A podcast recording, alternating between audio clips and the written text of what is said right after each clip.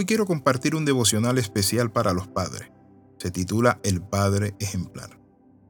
¿Cómo ser un buen padre? Usted se ha preguntado eso. Muchas veces nosotros fallamos porque no nos dieron una escuela, ni siquiera un ejemplo para ser buenos padres. En Proverbios capítulo 22, versículo 6 dice así, Instruye al niño en su camino, y aun cuando fuere viejo, no se apartará de él. Eso significa que nosotros como padres debemos tener la instrucción de nuestros hijos. Debemos compartirle la palabra de Dios, pero también ejemplos y vivencias de la vida para que ellos aprendan a desenvolverse en este mundo de maldad. Hay muchos mensajes sobre el Día de la Madre, regalos, bulla, serenata. Es algo estruendoso, pero sin embargo para el Día del Padre hay pocas felicitaciones en muchos lugares. ¿Por qué? Porque muchos hombres hemos dañado la función, la labor o el papel o el rol de padre. Y hoy quiero compartirle algunos elementos importantes de las características de un buen padre tenemos que ver con lo que tenemos que hacer para ser un buen padre.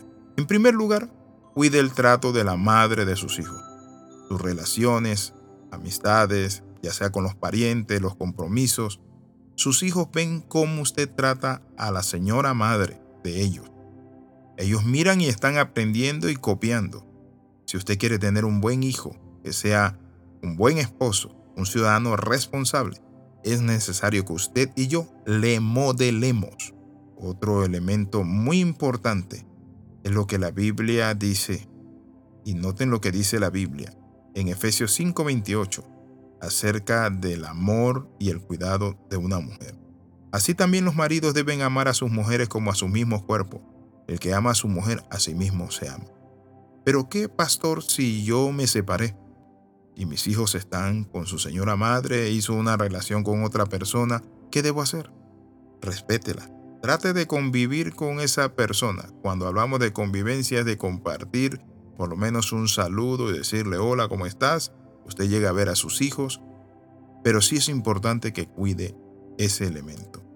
En segundo lugar, no sea perfeccionista con sus hijos. Al igual que no hay padres perfectos, tampoco hay hijos perfectos. Padre, no esperen que sus hijos sean perfectos. No espere que sus hijos cumplan todas sus expectativas para cumplir todas sus metas para ellos. Usted tiene que saber que sus hijos deben madurar. Yo recuerdo en cierta ocasión cuando estaba regañando a mi hijo y me dijo, papá, quiero hacerte una pregunta. Y le dije, sí, ¿cuál? Y me dijo, tú fuiste niño y cometiste estos errores. Y me tocó agachar la cabeza y decirle, sí, hijo. Nosotros no debemos buscar que nuestros hijos sean a puro tubo estrellas de fútbol o que sean astronautas Nuestros hijos tienen también sus inclinaciones, sus gustos, lo que ellos visualizan en su vida. Y eso es muy importante que nosotros lo respetemos cuando esos lineamientos son lineamientos sanos. En tercer lugar, reconozca que cada hijo es diferente. No son un clon suyo, pero tampoco debe compararlo el uno con el otro. Decir, mira, tu hermano es mejor, tu hermano hace esto, tú eres tan torpe, tu hermano le gusta el atletismo, el fútbol, igual que yo.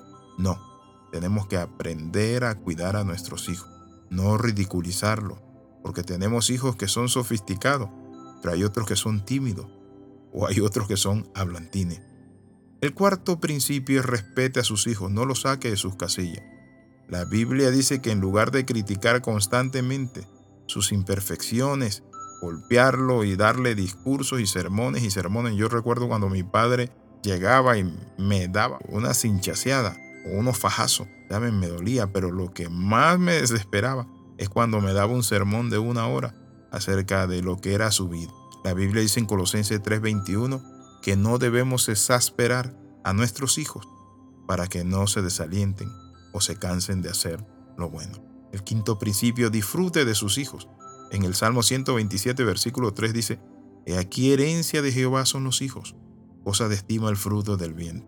Cuando hablamos de una herencia que es de Dios y que es cosa de estima, el fruto de sus hijos, eso significa que los niños Dios nos los dio para que lo disfrutemos, no para que sean una carga, no para que nosotros lo ignoremos, sino para que lo disfrutemos.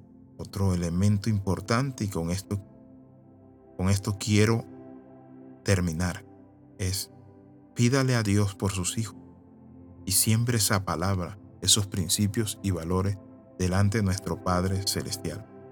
Involúcrese con sus hijos, vaya a la iglesia con ellos. Hay padres de familia que lo mandan solo. No, usted vaya con sus hijos. Sea un padre responsable, dé la cara por sus hijos. Por eso Proverbio 1.5 dice, oirá el sabio y aumentará el saber, y el entendido adquirirá consejo. Y otro elemento importante es proveer para nuestros hijos. En 1 Timoteo 5.8 dice, porque si alguno no provee para los suyos, mayormente para los de su casa, ha negado la fe y es peor que un incrédulo. Incluso los perdidos proveen a su familia, gente que no conoce a Dios, pero usted no puede ser un buen padre si no provee para las necesidades de sus hijos. Oramos, Padre, en el nombre de Jesús tomamos estos deberes. Los repasamos, oh Dios Padre, y nos proponemos ser mejores padres de familia. Entra a nuestro corazón, cámbianos, perdónanos, rompe ese yugo, Padre Santo, de alcoholismo, de drogadicción o de cualquier otra práctica que me aleja de mis hijos. En el nombre de Jesús. Amén y amén. Escriba al más 502 42 45 60 89. Le saluda el pastor Alexis Ramos. Nos vemos en la próxima.